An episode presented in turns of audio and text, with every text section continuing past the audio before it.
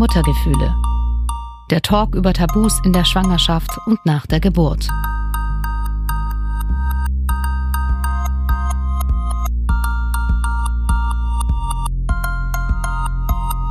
Hallo zusammen und schön, dass ihr bei dieser Folge mit dabei seid. Ich bin Katharina und Host dieses Podcasts. Es ist immer, immer irgendwas, ob es Ton oder Mikrofon oder Internet oder Bild oder nicht kompatibel oder das eine geht auf dem anderen Rechner nicht. Deswegen, ich bin da ganz entspannt. Und das ist Melissa, meine heutige Gesprächspartnerin. Es gibt so Themen, die ploppen bei mir in Gesprächen immer wieder auf und ich denke mir dann, Mensch, dazu muss ich unbedingt mal eine Folge in meinem Podcast machen. Eins dieser Themen ist Mental Load und ich freue mich, dass ich mit Melissa genau darüber sprechen konnte. Denn sie ist Expertin in diesem Bereich der Tag hat 24 Stunden und diese 24 Stunden muss ich dann aufteilen. Und das ist, glaube ich, das, was die meisten einfach vergessen.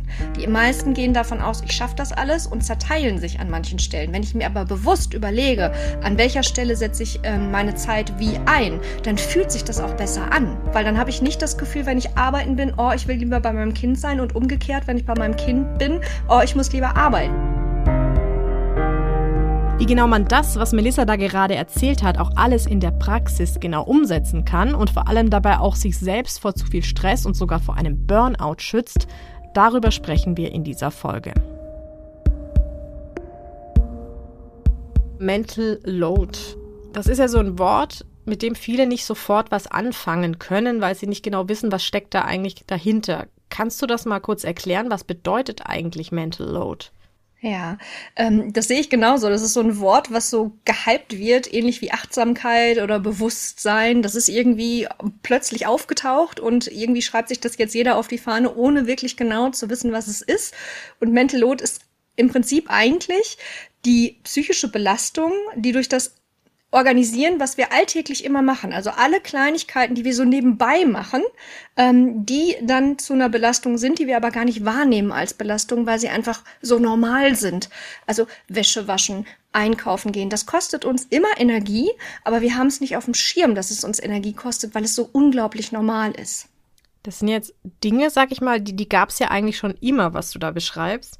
Ähm, jetzt gibt es natürlich auch Leute, und du hast es ja auch gerade schon angerissen, dieses Mental Load wird manchmal so ein bisschen als Modewort abgetan. Jetzt, äh, jeder hat jetzt Mental Load. So. Ähm, da ja. gibt es ja auch Menschen, die dann sagen, oh, was, was soll das jetzt? Ähm, warum reden wir nur noch über sowas? Und, und ist es jetzt nicht nur eine Erfindung, in Anführungsstrichen? Hat sich da vielleicht was gewandelt und dadurch entsteht auch mehr Druck und Stress für die Familien? Oder gab es eigentlich Mental Load schon immer? Ich glaube, dass es Mental Load schon immer gab, dass es anders war die Gesellschaft wandelt sich immer und stetig. Ich glaube, ein großer Aspekt ist, dass tatsächlich Frauen damals den Vollzeitjob zu Hause hatten. Ne? Die waren zu Hause, die waren dafür zuständig, die haben Kinder erzogen, die haben den Haushalt gemacht.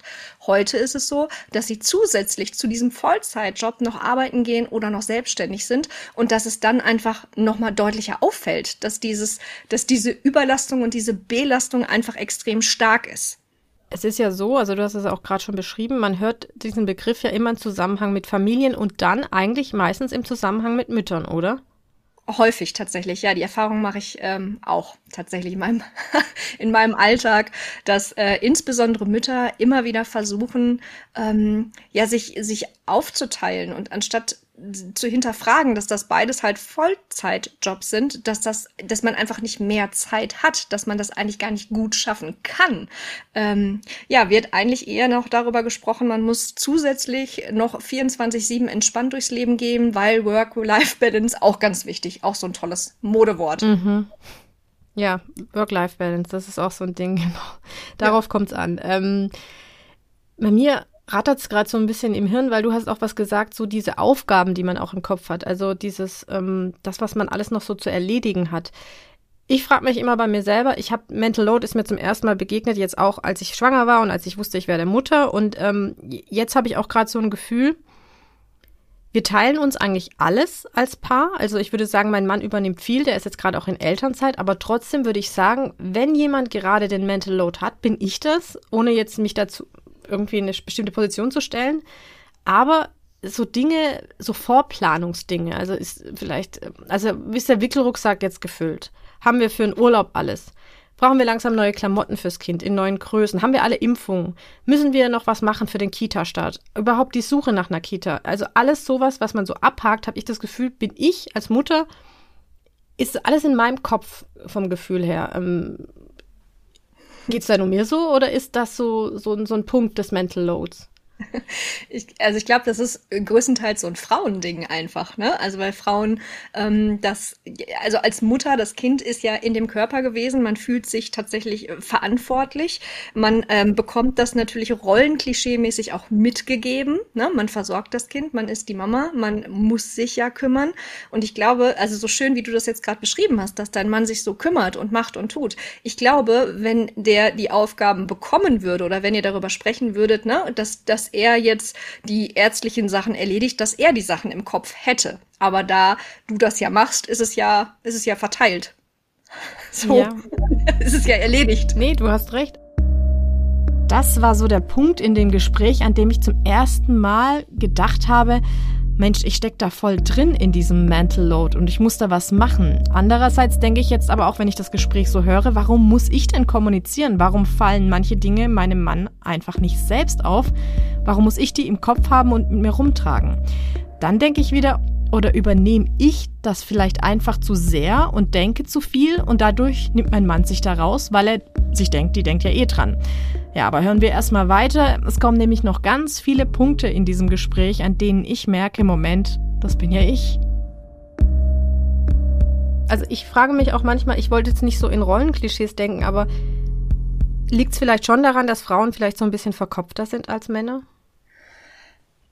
Könnte ich nicht sagen, also würde ich auch nicht so pauschalisieren. Was ich aber merke, ist, dass Frauen sich oft verantwortlicher fühlen. Ähm, und dass die durch dieses Gefühl sich den Raum auch nehmen. Also sie sind in diesem Raum. Und da haben oft Männer wenig Platz. Also ich finde immer das Beispiel ganz cool. Ähm, Frauen schimpfen immer, mein Mann hilft mir nicht im Haushalt. Ja, und wenn der aber hilft, dann macht das falsch. So, dann geht man noch mal rüber oder dann hat er die Ecke nicht richtig gewischt oder dann hat er die Spülmaschine falsch ausgeräumt, weil die Tassen sollen so stehen und nicht so. Und das macht der Mann dann vielleicht dreimal und beim vierten Mal lässt er die Spülmaschine halt voll. So. Dann wäre jetzt doch platt gesagt eigentlich Kommunikation die Lösung allen Übels, oder?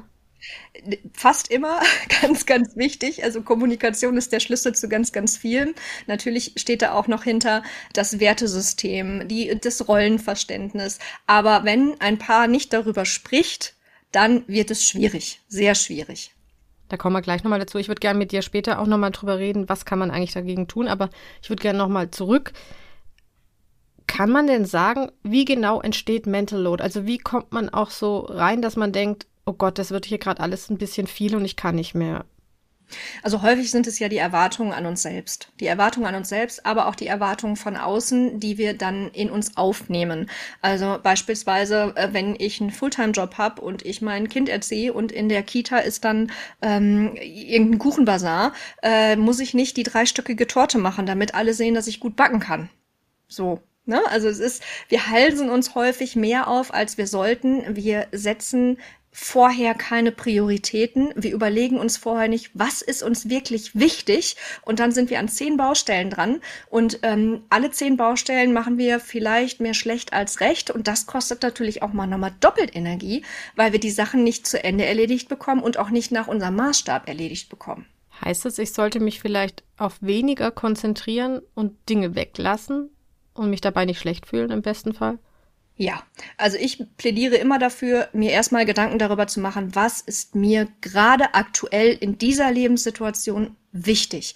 Ähm, ist es, dass ich beruflich vorankomme? Ist es, dass mein Kind, weiß ich nicht, aufs Töpfchen gehen lernt? Ist es ähm, die Beziehung zu meinem Partner? Und dann meinen Fokus Stück für Stück auf den Bereich lege, was nicht heißt, dass ich den anderen Bereich komplett weglasse. Aber wenn ich an drei Baustellen arbeite, wir haben immer nur 100 Prozent an Energie. Und diese 100 Prozent können wir verteilen. Die Frage ist, wenn ich 100 Prozent aber überall verteile und dann überall nur 33 Prozent sind von meiner Kraft, von meinem Wissen, von meiner Energie, dann mag ich zu bezweifeln, dass man mit diesen 33 Prozent zufrieden ist am Ende. Jetzt muss ich aber echt gerade mal persönliche Fragen stellen, also was mich betrifft, einfach auch um das Beispiel mal weiterzuführen. Ja. Was, was sagst du mir? Also ich bin gerade wieder im Beruf eingestiegen. Ich möchte da eigentlich jetzt äh, auch voll einsteigen und äh, wieder auf der Erfolgsschiene, sage ich mal, auch was erreichen. Mhm.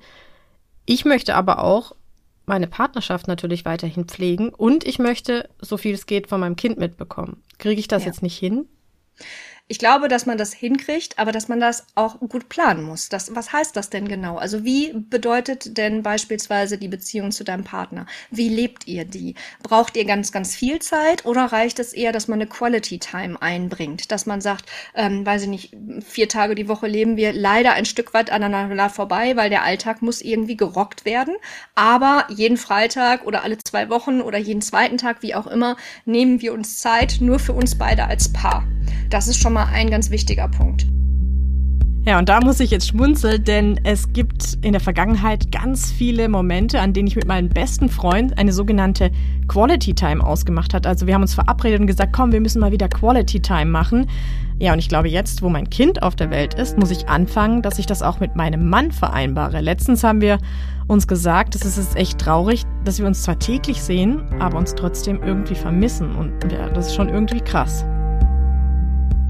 Wenn ich mir dann überlege, arbeiten zu gehen, ja, arbeiten ist wichtig, das gibt uns natürlich auch ein Stück weit einen Sinn, ähm, da auch zu gucken, wenn, wenn du jetzt 40 Stunden die Woche arbeitest, dann ist das Zeit, die dir am Kind einfach fehlt. Das muss dir bewusst sein. Auch da kannst du aber planen, die Priorität. Ähm, aber jeden Nachmittag hole ich das Kind von der Kita ab, ich bringe es immer ins Bett oder ich mache immer dann und dann Zeit. Äh, also es geht viel ums Planen, Prioritäten setzen und das Bewusstsein darüber, dass der Tag 24 Stunden hat. Auch wenn du drei Wünsche hast.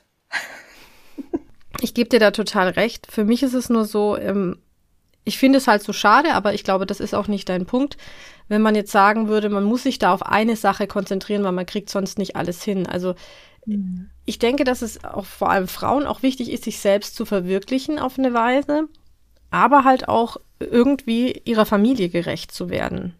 Absolut. Absolut. Nur trotzdem hat der Tag 24 Stunden. Und diese 24 Stunden muss ich dann aufteilen zwischen den Sachen. Und das ist, glaube ich, das, was die meisten einfach vergessen. Die meisten gehen davon aus, ich schaffe das alles und zerteilen sich an manchen Stellen. Wenn ich mir aber bewusst überlege, an welcher Stelle setze ich ähm, meine Zeit wie ein, dann fühlt sich das auch besser an. Weil dann habe ich nicht das Gefühl, wenn ich arbeiten bin, oh, ich will lieber bei meinem Kind sein und umgekehrt, wenn ich bei meinem Kind bin, oh, ich muss lieber arbeiten, weil ich mir die Zeiten geblockt habe und für mich klar habe, das ist jetzt Arbeitszeit, das ist jetzt Kinderzeit, das ist jetzt Partnerzeit. Klingt in der Theorie einfach, ist in der Praxis natürlich auch nicht nicht so leicht umzusetzen. Aber ist eine Übungssache und ein Weg. Vielleicht auch dafür zu sorgen, dass sich das nicht mischt, oder? Dass wenn ich dann beim Kind bin, wirklich beim Kind bin. Ja. Und wenn ich arbeite, mich auf meine Arbeit konzentriere. Genau, dass es wirklich Quality Time ist, also wirklich Zeit, ähm, an die, also die einfach auch Spaß macht, da, wo ich mich auch nicht zerrissen fühle. Jetzt reden wir schon über die Lösungsansätze oder wie man da, wenn man merkt, dass einem alles zu viel wird, also auch gerade Stichwort Mental Load. Hast du noch irgendwelche anderen Tipps, was man konkret dagegen tun kann, wenn man jetzt merkt, ich, also ich, ich pack's auf jeden Fall gar nicht mehr gerade. Ich merke, ich schaff's nicht, ich, ich krieg das alles nicht unter einen Hut. Wie kann man vorgehen? Wie kann man das alles so ordnen, dass man sein Leben, was heißt wieder in den Griff kriegt? Das kriegt jetzt, das klingt jetzt so groß, aber dass man einfach für sich wieder klarkommt und wieder Land sieht, sage ich mal. Ja, ich finde Visualisieren immer eine ganz tolle Sache. Also wirklich ein großes Blatt Papier nehmen und da mal erstmal alle Sachen aufschreiben, die gerade aktuell brennen oder die aktuell meine Aufmerksamkeit bedarfen und ähm, mir dann wirklich einen realistischen Plan machen, wo fange ich an, wo höre ich auf, wie viel Zeit habe ich für was, ähm, was kann ich vielleicht abgeben, was kann ich delegieren. Wir hatten das Beispiel mit den Impfungen ähm, von deinem Kind, ne? dass du zum Beispiel sagst, das ist jetzt ein Themenfeld, da traue ich meinem Mann schon zu, das kriegt er auch hin und das dann zu delegieren und abzugeben, dass dein Kopf wieder freier wird. Es ist ja tatsächlich so, dass die alles, was nicht erledigt ist, wird von unserem Gehirn viel deutlicher abgespeichert als die Dinge, die wir schon geschafft haben. Ne? Das ist ja total spannend, das ist wissenschaftlich erwiesen. Das heißt, es wäre ein weiterer Schritt, mal aufzuschreiben, was habe ich denn alles schon geschafft? Weil das vergessen wir im Alltag genauso. Was habe ich denn alles schon, also einfach da, sich das, das Positive hervorzuholen. Genau. Aufzuschreiben, wirklich, was man jeden Tag macht, was einem gar nicht bewusst ist. Also, du, du stehst ja morgens schon auf, dann wirst du wahrscheinlich schon dein Bett machen. Auf dem Weg wirst du irgendwie die Waschmaschine anmachen. Dann machst du dein Kind fertig. In der Zeit machst du vielleicht schon das Frühstück fertig für die Kita. Parallel räumst du noch die Sachen vom Tisch, die gestern liegen geblieben sind. Das sind ja alles Sachen, die du erledigst. Also sich einfach dessen bewusst zu machen, dass wir nebenbei schon ganz, ganz viel machen, was, ähm, ja, was einfach auch Kraft und Energie ziehen darf. Ja, das ist ein ganz wichtiger Punkt, den du da sagst, weil man, das habe ich mir selber schon gemerkt, seit ich Mutter bin, dass man sich auch einfach mal sagt, oh Gott, ich habe jetzt gerade gar keine Energie mehr, ich kann nicht mehr, woran liegt das eigentlich? Und dann überlegt man sich mal, was man eigentlich den ganzen Tag gemacht hat. Und dann denkt man, okay, es wundert mich jetzt auch nicht. Absolut. Also auch schon alleine, dass ich sage, ich habe jetzt gerade drei Sprachnachrichten beantwortet, weil mir das wichtig war, aber auch das hat mich Zeit gekostet und irgendwie auch Energie. Ja. ja. Also auch wenn es äh, die, die soziale Batterie vielleicht aufgefüllt hat, weil du soziale Kontakte gepflegt hast, ist es ja trotzdem auch eine, in Anführungsstrichen eine Arbeit gewesen an der Stelle. Und das dürfen wir auch mal honorieren. Wir dürfen honorieren, was alles energietechnisch tagtäglich aus unserem Krug, aus unserem Fass rausfließt und nicht immer nur, ach ja, nee, das habe ich schon wieder nicht geschafft. Ja, es wird immer was geben, was wir nicht geschafft haben. Jetzt sind wir ja bei all, bei all dem, bei Ansätzen, wo man jetzt sagt, also da eine Frau, also wir reden ja meistens jetzt gerade von Frauen, das betrifft natürlich auch Männer oder der Mensch, sage ich jetzt mal, der merkt einfach jetzt, es ist einfach zu viel und versucht da wieder rauszukommen. Jetzt habe ich ein Beispiel, das habe ich zufällig jetzt in meinem Bekannten- oder Freundeskreis erlebt. Ähm, eine Freundin von mir, äh, Mutter auch, ähm, bei der ist es so weit gegangen, dass sie einfach alles übernommen hat im Haushalt, ähm, dass sie ähm, den Job nebenher noch erfolgreich führen wollte, sich um die Kinder kümmern wollte, dass sie wirklich in einem Burnout geendet ist, also mhm. auch diagnostiziert. Und dann ist man ja wirklich, sage ich mal, an, an, einem Punkt angekommen, wo gar nichts mehr geht. Mhm. Ähm, wie vielen geht's denn so, wie, aus deiner Erfahrung, wie schnell kann sowas gehen, dass man wirklich dann im Burnout feststeckt? Also das Burnout kann ja über Jahrzehnte stattfinden. Ne? Also wir können ähm, das Gefühl vom Burnout lange haben. Das, was du jetzt beschreibst, ist wahrscheinlich die, die Endphase in Anführungsstrichen gewesen, wo dann wirklich auch gar nichts mehr geht. Ähm, dieses Hamsterrad, was du beschrieben hast, ist ganz, ganz typisch, ne? dass man immer mehr machen möchte, mehr leisten, noch mehr, noch mehr, noch mehr und dass der Körper dann irgendwann äh, unweigerlich zusammenbrechen muss, ist ganz klar. Ähm, weil wenn nur Energie rausgeht, ja, dann, dann funktioniert das einfach nicht. Und unser Organismus ist dafür ähm, prädestiniert und aufgebaut, dass genug Sachen rein reinkommen, die uns einfach auch Kraft geben, damit wir damit klarkommen, wenn auch Anforderungen herkommen. Und das dürfen wir bewusst haben. Gibt es da irgendwelche Anzeichen, dass man merkt, das geht hier gerade in eine Richtung, die ganz arg, also problematisch ist und die wirklich nicht schön ist? Also kann man das erkennen, dass man kurz davor steht und wenn ja, wie? Mhm. Also die, die kurz vom Burnout sind, erkennen das meistens eher weniger. Ähm, man kriegt dann von außen häufig gesagt, du übertreibst oder du machst viel zu viel. Wichtig ist für mich immer Prävention. Also wenn ich schon kurz vom Burnout bin, ist es aus meiner Sicht schon fast zu spät. Also man sollte immer was tun, aber präventiv zu arbeiten macht immer Sinn. Bitte also vorher sich Gedanken machen, wie kann ich mein Fass füllen? Was gibt mir Kraft? Was hilft mir, dass ich mich gut fühle? Wenn ich beispielsweise als Mutter ähm, die letzten Wochen schlecht geschlafen habe, weil mein Kind Zähne kriegt oder was auch immer, dann brauche ich mich nicht wundern, dass ich für diese Woche wenig Energie habe. Das heißt, ich muss mit meinen Energiereserven auch haushalten. Also was tut mir gut? Beispielsweise Entspannungsübungen, autogenes Training, Sport, Joggen. Also das sind alles Sachen, die unser Fass auffüllt, damit wir gar nicht so in diese Spirale des Burnouts kommen. Das werden wahrscheinlich viele sagen, dafür habe ich gar keine Zeit. Ja, keine Zeit ist immer, sage ich dann, ne? ja. Ja. Da geht's um die Prioritäten tatsächlich. Also ähm, wenn ich mir jeden Tag, und da rede ich nicht davon, dass wir jetzt wirklich drei Monate auf dem Baum sitzen und kniend meditieren. So, ne? Das ist auch nicht meine Welt. Meine Welt ist es auch nicht, ähm, stundenlang zu meditieren oder meine Welt ist es auch nicht, ähm, irgendwie große Sportarten zu machen oder 45 Minuten joggen zu gehen. Das bin nicht ich. Trotzdem reicht es schon, wenn wir tagtäglich ein paar Minuten damit verbringen, mal zu hören, wie geht's mir eigentlich? Wann hast du dich denn das letzte Mal gefragt, wie geht's mir? Gute Frage. Ja, genau. Ja. Doch, also bei mir hat es ein bisschen einen Hintergrund, weil ich äh, in meiner Schwangerschaft ähm, eine Depression hatte. Wenn ihr mich und meinen Podcast vielleicht noch nicht so gut kennt und vielleicht auch noch nicht alle Folgen gehört habt, zum Thema Schwangerschaftsdepression gibt es tatsächlich eine ganz persönliche Folge von mir. Wenn euch das interessiert, dann hört doch mal in meine Folge 3 rein oder auch in meine Bonusfolge 10. Da erfahrt ihr dann mehr dazu. Und da, tatsächlich habe ich mich da mal jetzt letztens gefragt, weil ich kurz Angst habe, dass ich wieder in so eine Situation komme. Mhm. Also einfach so ein bisschen Dinge gespürt habe, die ich damals auch gespürt habe. Ja. Aber das dann ganz gut abschätzen konnte und gemerkt habe, deswegen finde ich das, diese Folge mega wichtig, auch für mich persönlich. Ich will mich da jetzt nicht in den Mittelpunkt stellen, aber weil ich tatsächlich mich mal gefragt habe, habe ich gerade zu viel Mental Load, um jetzt mal die Begrifflichkeit zu verwenden? Ja. Komme ich gerade einfach nicht zurecht mit, ich fange wieder an zu arbeiten, ähm, ich habe eine Partnerschaft, äh, die gerade sehr gelitten hat, aber nicht, äh, im, also die musste einfach leiden, weil wir einfach ein Kind bekommen haben und sich die Situation verändert hat. Also ja. nicht im, im negativen Sinne, sondern einfach ein bisschen zu kurz gekommen ist. Jetzt, leiden mhm. ist der mhm. falsche Ausdruck. Ähm, ich aber auch ein Kind habe, zu dem ich gerade so eine Menge, mega enge Bindung äh, spüre und, und dass ich auch so oft wie es geht sehen will. Aber ich merke auch, wie ich meine Freunde vermisse, ähm, die ich noch öfter sehen möchte eigentlich. Und ähm, ich möchte es gerade so allem recht machen so. Und ähm, mhm. da habe ich mich dann schon gefragt, wie geht's mir gerade eigentlich, um einfach mal zu spüren, ähm, ja, geht's, habe ich vielleicht gar nicht drüber nachgedacht. Also weiß ich eigentlich, wie es mir geht so.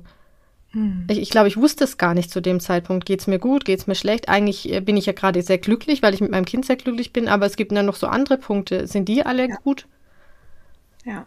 Und ähm, aber so richtig, du hast recht, so richtig Zeit nehmen für wie geht's mir eigentlich, mache ich wahrscheinlich zu selten, ja. Macht hm. wahrscheinlich jeder zu selten. Ja, ich wollte gerade sagen, und da bist du ja auch nicht alleine mit. Ne? Und ich glaube, dass es unglaublich wertvoll ist, dass ähm, du oder auch ich meine Erfahrungen an der Stelle auch teilen. Wenn, also ich bin froh, dass du hier keine Kamera hast, weil äh, ich, ich hatte die letzten Wochen äh, tatsächlich so viel um die Ohren. Ich war so viel unterwegs. Ich war, ähm, also ich komme aus dem Ruhrgebiet. Ich habe in Stuttgart geschult. Ich habe in meinen in meinen Räumlichkeiten vier Tage am Stück geschult. Ich habe zwei Teamtage gemacht. Meine Bude sieht aus. Das glaubt mir kein Mensch. So, ne? Und also da habe ich schon bewusst Abstriche gemacht und habe gesagt, ich pack das nicht. Wenn ich jetzt die Energie, die wenige Energie, die ich jetzt noch habe, darin in Anführungsstrichen verschwende, die Bude blitzblank zu machen, dann habe ich nicht genug Energie beispielsweise für den Podcast heute. Also ich, ich frage mich sehr, sehr häufig, wie geht es mir gerade, um meine Energie einfach auch abzuschätzen. Weil wenn wir einen Podcast machen, dann muss der ja auch gut sein. Also der soll ja auch was bringen. Ne? Mhm. Und wenn ich dann hier wie ein Schluck Wasser in der Kurve sitze, aber mein Boden gewischt ist, naja, herzlichen Glückwunsch. So. Triffst du eigentlich gerade bei mir echt den Schwarze, weil ich bin so ein, ja, also ich habe schon in der letzten Folge schon gesagt, dass ich äh, meinen Dyson liebe. Ja. Und jemand bin, und jetzt mit Kind ist das natürlich völliger Quatsch. Ich ja ständig sauge, aber es mich dann auch irgendwie, ich bin so unruhig, wenn es bei uns so dreckig, sage ich jetzt mal. Es ist bestimmt nicht mhm. dreckig, aber das macht mich fertig. Und ich fühle mich einfach besser, wenn es gemacht ist, aber ich weiß, dass ich es auch manchmal einfach lassen sollte, weil ich dann viel mehr Zeit für andere Dinge hätte. Zum Beispiel jetzt mit meinem Kind zu spielen. Mhm. Oder mich mal hinzulegen oder mal ein Buch zu lesen.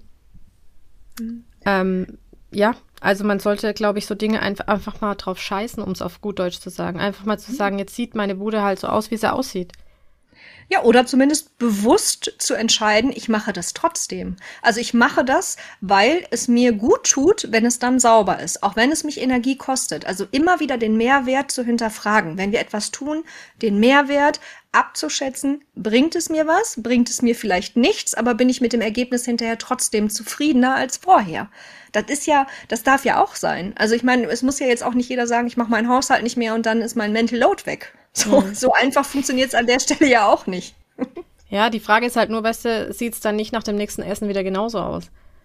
Dann also, ist die Frage, ob der Mehrwert tatsächlich ja. gegeben ist oder ob du dann sagen kannst, der Dyson bleibt mal in der Ecke. Ja. Nein, das sind jetzt wirklich so Kleinigkeiten, aber ich finde sowas, wenn sich das summiert, ja, ist man halt irgendwann auch in dem Punkt. Aber ähm, Würdest du jetzt, wenn man diese Frage, wie geht's mir eigentlich, wie oft sollte man sich die eigentlich stellen? Mindestens einmal am Tag. Okay. Mhm. Also ich glaube, dass man tatsächlich äh, morgens aufstehen sollte und mal gucken wollte, wie geht's mir eigentlich? Also körperlich, einfach so vom Gefühl her, einfach mal reinzuhören, einfach mal wirklich, auch wenn es ein Modewort ist, aber achtsam mit sich selbst zu sein, ähm, um bewusster in den Tag zu starten. So, und dann haben wir den Tag hinter uns. Dann ist doch mal die Frage, was ist denn heute überhaupt passiert? Wie geht es mir dabei? Muss ich irgendwie noch was reflektieren? Muss ich was, muss ich was ähm, verändern in meinem Leben? Und dann mit einem Gefühl von Dankbarkeit, ja, drei Sachen, die gut gelaufen sind an dem Tag, den Tag dann auch zu verabschieden. Hm. Ja, Finde ich gut. Ich frage mich immer nur, ich weiß, das ist jetzt wieder der gleiche Spruch wie vorhin, aber wann ich die Zeit dafür habe. Aber man, wahrscheinlich muss man sich die Zeit einfach nehmen, würdest du mir jetzt wahrscheinlich sagen. Ähm, äh, Würde ich nicht sagen. Also ich, äh, ich sag immer, ähm, tu das, was dir gut tut und was hilft, hat recht. Und nicht jede Methode passt zu jedem. Ne? Mhm. Wenn du jetzt beispielsweise sagst, das kriege ich einfach von meinem, von meiner Vorstellung nicht hin in meinen Tag zu etablieren. Dann muss man sich was anderes überlegen. Dann ist es vielleicht bei dir einmal die Woche, dass du dann mit dem Journaling anfängst beispielsweise und dann die Woche nochmal so nachgehst. Wenn es euch jetzt so ging wie mir und ihr nicht genau wisst, was Journaling bedeutet, ich habe es mal gegoogelt.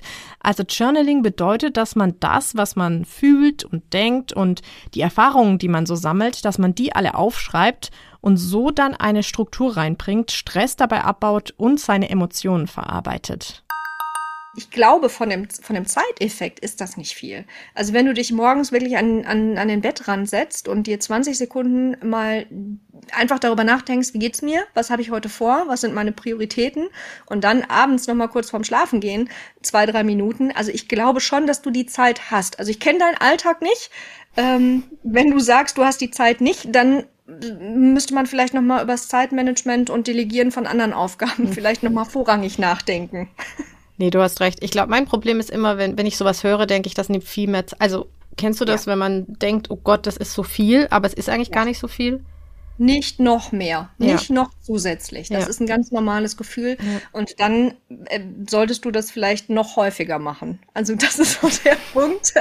man sagt ja irgendwie, wenn du, wenn du, ähm, ich kenne, wie geht der Spruch nochmal? Wenn du ähm, gestresst bist, geh, nee, wenn du entspannt bist, geh eine Stunde in den Wald und wenn du, wenn du gestresst bist, dann drei Tage oder irgendwie so, dass man sagt, also so, je mehr du das von dir wegschiebst, desto wichtiger ist es, dass du dir wirklich die Zeit dann nimmst, weil das ist schon eins der ersten Warnsignale. Gibt es noch andere Warnsignale? Ab wann weiß man denn, okay, jetzt brauche ich Hilfe, das greift jetzt alles nicht mehr? Ich, mir geht's gesundheitlich auch nicht gut? Genau, also es gibt ja unterschiedliche Ebenen, auf denen wir Stress merken. Also die meisten spüren es auf der körperlichen Ebene, also dieses klassische, ich habe Rücken ne, oder ich habe Schulterschmerzen, weil ne, der, der emotionale Rucksack wird schwerer. Ich habe Kopfschmerzen oder das schlägt mir auf den Magen, sind auch so Sachen. Das sind so die, die ähm, größten körperlichen äh, Symptome. Dann hast du natürlich auch die psychischen, so Gedankenkarussell, dass du nicht mehr abschalten kannst, dass du denkst, du bist nicht gut genug. Also die Gedanken werden dann mehr. Äh, es gibt die auch auf der behavioralen Ebene, also auf der Verhaltensebene, dass man mit sozialem Rückzug reagiert oder dass man so eine innere Kündigung ausspricht und sagt, nö, ich mache jetzt eigentlich gar nichts mehr, also wenn nur das Nötigste. Ähm, manche reagieren dann mit vermehrt Sucht also mehr Wein trinken, mehr rauchen ähm, oder dass sie dann anfangen, mehr zu essen oder weniger zu essen. Also alles ähm, mehr oder weniger zu tun. Genau, ja. Und dann gibt es auf der Gehirnebene dann tatsächlich auch noch sowas wie dieses klassische Vergessen, ne? also diese Konzentrationsschwierigkeiten. Wenn man telefoniert mit dem Handy und während man telefoniert das Handy sucht. So. Oder die Brille auf dem Kopf hat und die Brille sucht. Oder von einem Raum in den nächsten Raum will und vergessen hat, was man eigentlich vorhatte. In kleinen Teilen werden sich jetzt wahrscheinlich viele wiedererkennen, oder? Das ja. sind so Dinge, die ich bei anderen beobachte, aber auch bei mir selber, so Sachen, die du jetzt gerade gesagt hast. Ja. ja. Es darf wahrscheinlich nur nicht Überhand gewinnen und es ist alles plötzlich, also ganz viel davon passiert. Ich bin mir gerade ein bisschen unsicher, ob ihr das merkt. Also ich weiß nicht, ob ihr mich da so gut einschätzen könnt. Aber ich bin in diesem Gespräch sehr, sehr nachdenklich und zurückhaltend. Also etwas anders als in meinen anderen Gesprächen, die meist nicht so wahnsinnig viel mit meinem persönlichen Leben zu tun haben oder nur Teile davon. Aber auch jetzt, wenn Melissa aufzählt, was so die Warnsignale von einem Burnout sind, dann erkenne ich mich in manchen Situationen total krass wieder. Bei weitem nicht bei allen, nee, also Gott. Aber ganz ehrlich, das macht mir gerade etwas Angst, dass so viele Punkte auf mich zutreffen.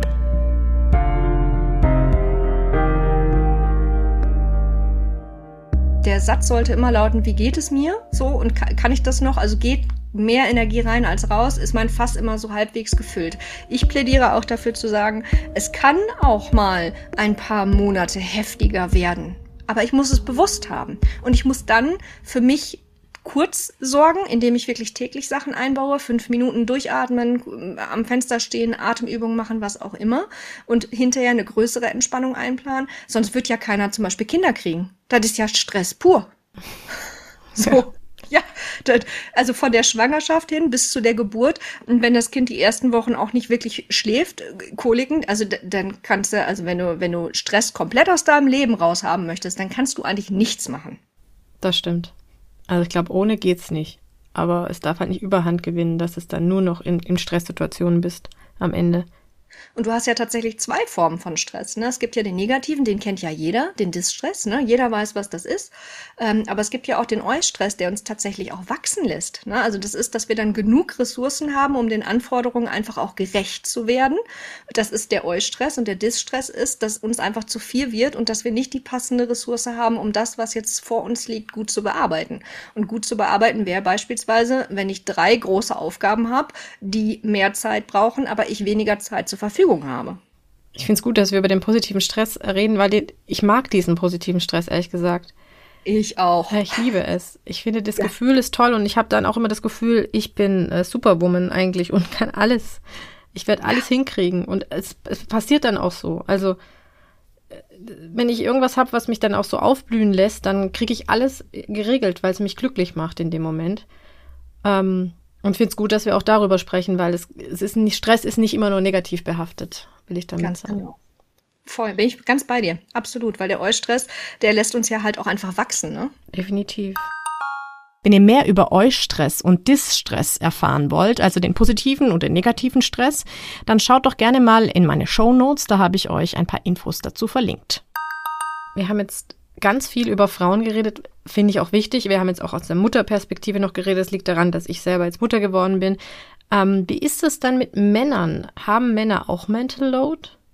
Oh ja, Ah, zeigt sich anders ein Stück weit, aber ähm, auch die kommen natürlich an ihre Grenzen und an ihre Belastungsgrenzen und die auch die müssen ja immer mehr ähm, bei der gesellschaftlichen Wandlung ähm, ihre Rolle auch einfach finden. Ne? Also ich, ich breche jetzt mal eine Lanze für, für die Herren da draußen, die können ja eigentlich nur noch alles falsch machen. Ne? Also machen sie die halten sie die Tür auf, dann sagt die Frau äh, hier, das kann ich alleine, halten sie die Tür nicht auf, dann sind sie böse und kein Gentleman. So, was sollen sie denn tun, die Armen? Ist das gerade das Problem, dass die Männer nicht, also das habe ich auch schon festgestellt, ja, aber dass sie sich nicht richtig wissen, äh, was jetzt eigentlich so das neue Rollenbild des Mannes ist, oder? Ich glaube, dass das ein großer Punkt ist. Also auch wenn ich als Frau davon jetzt spreche und mir anmaße zu sagen, dass das so sein könnte, ich stelle mir das sehr ähm, schwierig vor. Also die Rolle des Ernährers ist ja immer mehr weggebrochen. Ähm, ja, ich, ich glaube, dass das nicht einfach ist dass sie einfach umdenken müssen und jetzt, ja. Ja, und wenn sie umdenken, ist auch falsch, ne? Also wie oft werden die Augen verdreht, wenn beispielsweise Männer sich dafür entscheiden, ähm, in Elternzeit zu gehen oder wenn die sich dazu entscheiden, den Hausmann zu machen oder wenn die in Kitas arbeiten. Mhm. Immer noch Thema. Immer noch eher dann als schwach angesehen, wenn jemand, also ich, ja. also wenn der Mann der Hausmann ist, ich weiß auch, dass dann oft so gesagt wird, ach, der will nicht arbeiten oder so. Das würde bei ja. Frauen niemals ein Thema sein. Also glaube ich jetzt einfach, in, im Hauptteil jetzt. Ja, weniger. Also wir wollen ja nicht pauschalisieren. Nee, wir sind nee. da ja beide nicht so, ja. dass wir sagen, hier Rolle, ne, und ja. Schublade auf, Schublade zu. Aber dennoch darf man auch darüber sprechen. Und das ist das, was tatsächlich in der Gesellschaft noch passiert. Ja. Wobei, also ich habe das jetzt schon ganz oft im Podcast erzählt, aber ich erzähle es jetzt auch in der Folge, also auch, dass wir uns die Elternzeit teilen, da ist mein Mann schon eher der Held, sage ich jetzt mal. Ja. Also nicht jetzt. Was Besonderes. Also, ja, schon. Also jetzt, mhm. eher nicht als weich. Also er wird da eher schon so ein bisschen gefeiert, als der, der jetzt auch so wahnsinnig viel Elternzeit nimmt. Und ich bin dann eher die, Gott, die wollte so früh wieder schon zur Arbeit. Das weiß die überhaupt, was das bedeutet für ihr Kind. Ja. So. Ist schon spooky, oder? Also das ja. irgendwie dachte ich, also so 2024 sollten wir mit der Nummer doch eigentlich schon durch sein. Ja, aber ich glaube dann für beide Seiten nicht einfach. Zum einen der Mann, in, der, so, ja, die armen Männer will ich jetzt auch nicht sagen, aber es gibt schon welche, die vielleicht noch zu sehr das alte Rollenbild leben und lieben, meiner Meinung nach. Mhm. Ähm, aber es gibt, trotzdem tut es mir dann manchmal auch leid, wenn, ähm, wenn ich verstehe, dass sie wahrscheinlich nicht wissen, wie sie sich jetzt gerade verhalten sollen. Machen sie es, entweder werden sie als Helden gefeiert, was mein Mann jetzt ja auch nicht will, mhm. oder sie werden als verweichlicht hingestellt, weil sie es in Anführungsstrichen Frauenaufgaben übernehmen. Ja.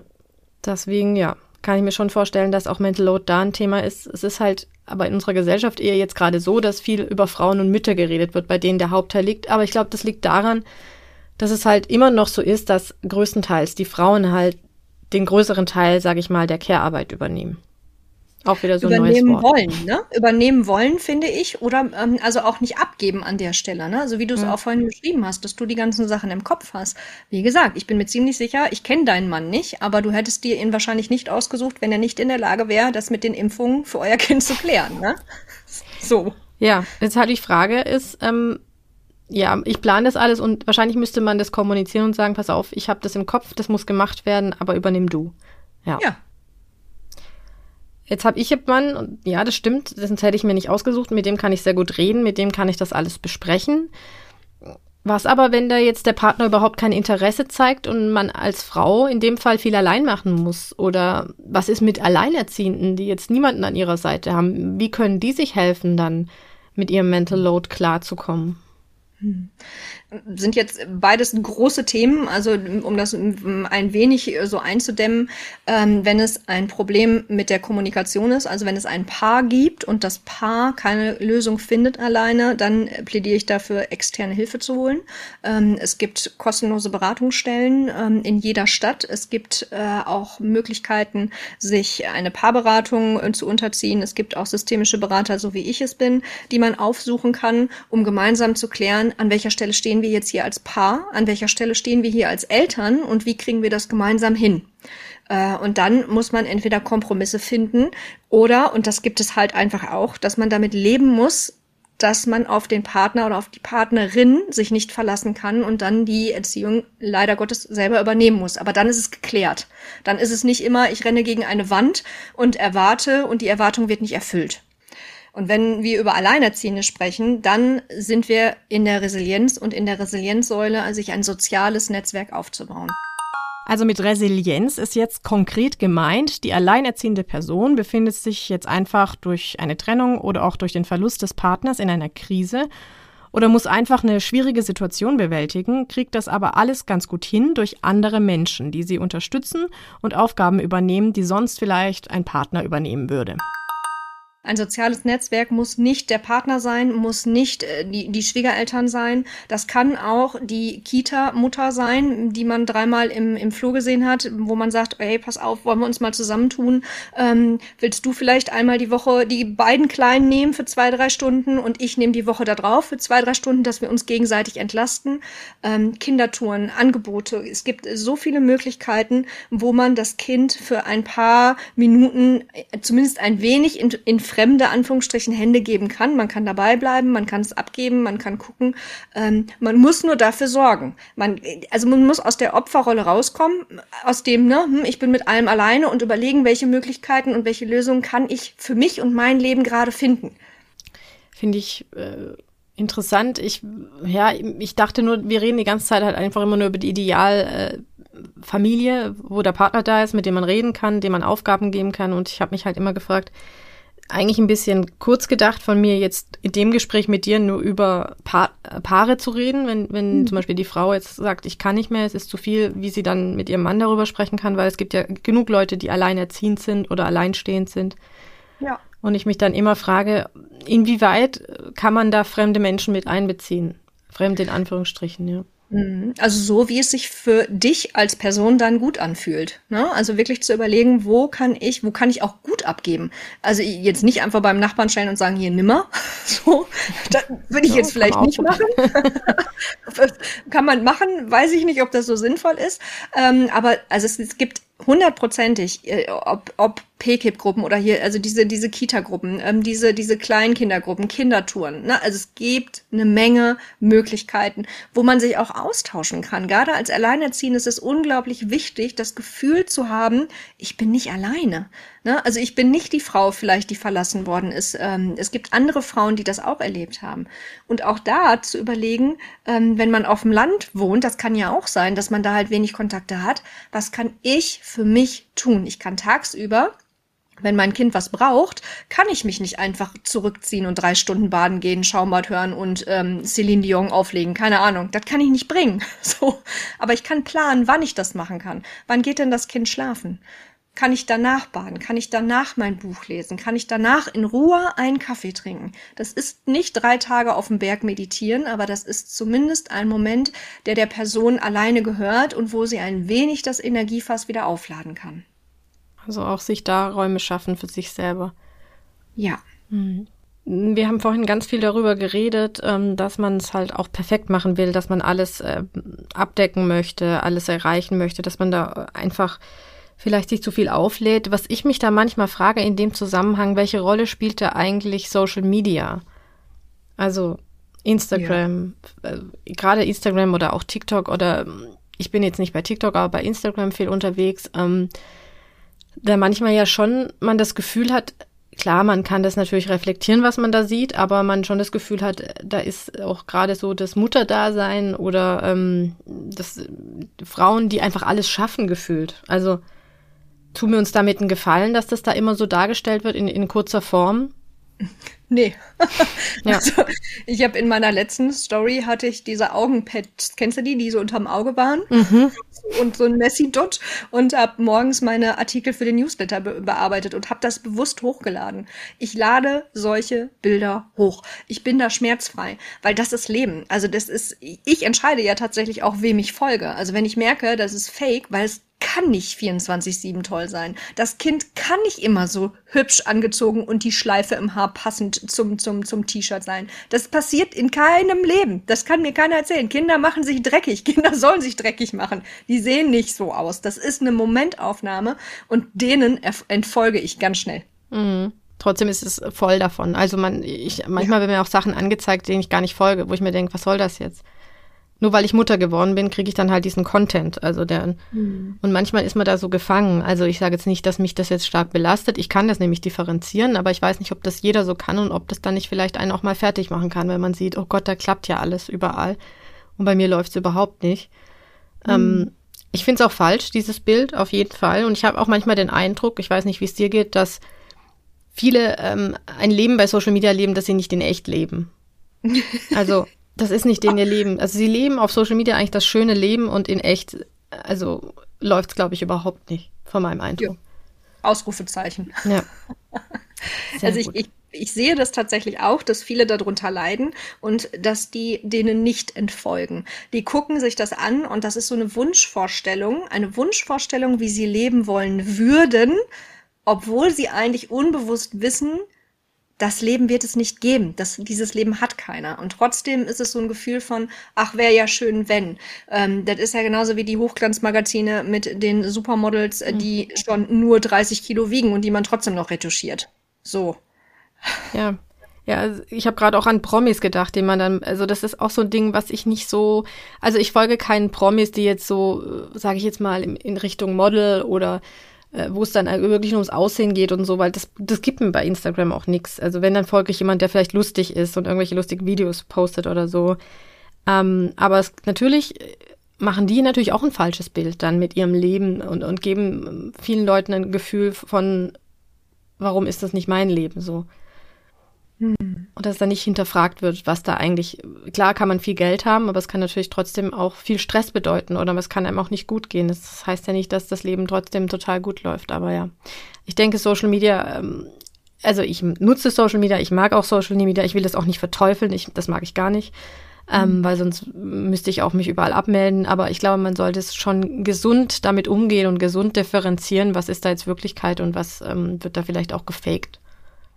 Und ich glaube, wir können da ja auch als in Anführungsstrichen Vorbild vorangehen und dann genau solche po Posts machen mit dem zum Beispiel die Bude ist nicht sauber oder das Kind ist gerade dreckig oder ähm, ich habe die Augenpads im Gesicht, um einfach zu zeigen und das ist das Leben. Also du kannst dich gerne, also wir beide sind gleich. Ne? Also ja. meine Bude sieht auch so aus so, ich finde äh, das ganz, ganz wichtig. Und ich glaube, deshalb ist es auch weiterhin wichtig, dass Menschen wie du und ich auf Social Media unterwegs sind, um genau diese Entzauberung mal stattfinden zu lassen und zu sagen, ey, das, du bist nicht schlechter, weil deine Bude nicht sauber ist. Du bist nicht schlechter, weil die Spange von deiner Tochter immer wieder verrutscht und nicht, ähm, sie kein Topmodel ist und überall posiert.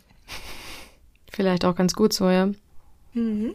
Das ist eigentlich ein sehr schönes Schlusswort jetzt. Ähm, wenn dir noch was wichtig ist, äh, du noch, du hast schon so viele Tipps gegeben, deswegen, ich frage am Ende immer gerne so, und was sind jetzt so deine Tipps? Aber eigentlich hast du zu allem was gesagt, was ich jetzt, ähm, was mich jetzt interessiert hätte. Aber wenn du noch sagst, ich habe noch irgendeinen Tipp, den ich äh, gerne vielleicht gerade Frauen mit an die Hand geben würde, ähm, die sich äh, gerade so fühlen, dass sie nicht wissen, ähm, wo es Anfang und wo es Ende, wie komme ich klar, ähm, kannst du das gerne noch sagen am Ende? Also mir hilft der Satz immer, was hilft, hat recht. Unabhängig von dem, was die anderen sagen, was hilft, hat recht. Wenn es mir hilft, dass ich jetzt gerade die Tafel Schokolade weginhaliere, weil es mir nicht gut geht, dann esse ich diese blöde Schokolade. Wenn es mir hilft, autogenes Training zu machen, dann mache ich autogenes Training. Wenn es mir hilft, joggen zu gehen, gehe ich joggen. Also wirklich darauf zu hören, nach innen zu horchen, was tut mir gut, wie geht es mir und anhand dessen dann etwas zu planen, damit es einem gut geht. Was hilft, hat recht. Werde ich mir auf jeden Fall aufschreiben. Habe ich heute mitgenommen aus diesem Gespräch. Also noch viel mehr, aber das auch. Vielen lieben Dank, Melissa. Danke, dass ich da sein durfte. Ja, was hilft, hat recht. Der Satz, der wird mir noch ganz lange im Gedächtnis bleiben.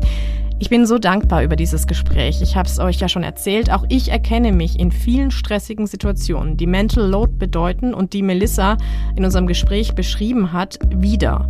Und äh, ich bin mir ganz sicher, damit bin ich bestimmt nicht allein. Ich hoffe, euch hat die Folge wie mir gezeigt, dass man einfach auch mal weg davon muss, dass alles im Leben perfekt laufen sollte, dass man sich auch als Mutter oder als Vater auch mal um sich selbst kümmern muss und nach sich selbst schauen muss und dass man, wenn man merkt, das wird mir gerade alles zu viel, sagen muss, das wird mir zu viel, also es laut sagen muss und sich auch Unterstützung vom Partner oder von seinem sonstigen sozialen Umfeld holen muss.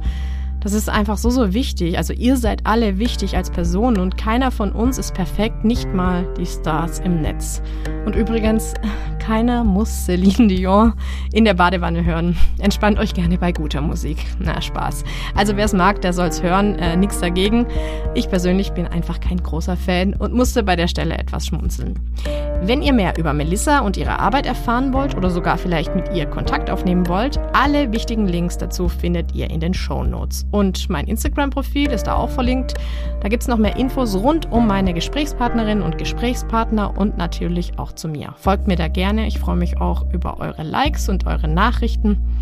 Das war meine Folge über Mental Load. Ich freue mich, wenn ihr bei der nächsten Folge wieder mit dabei seid. Macht's gut und tschüss.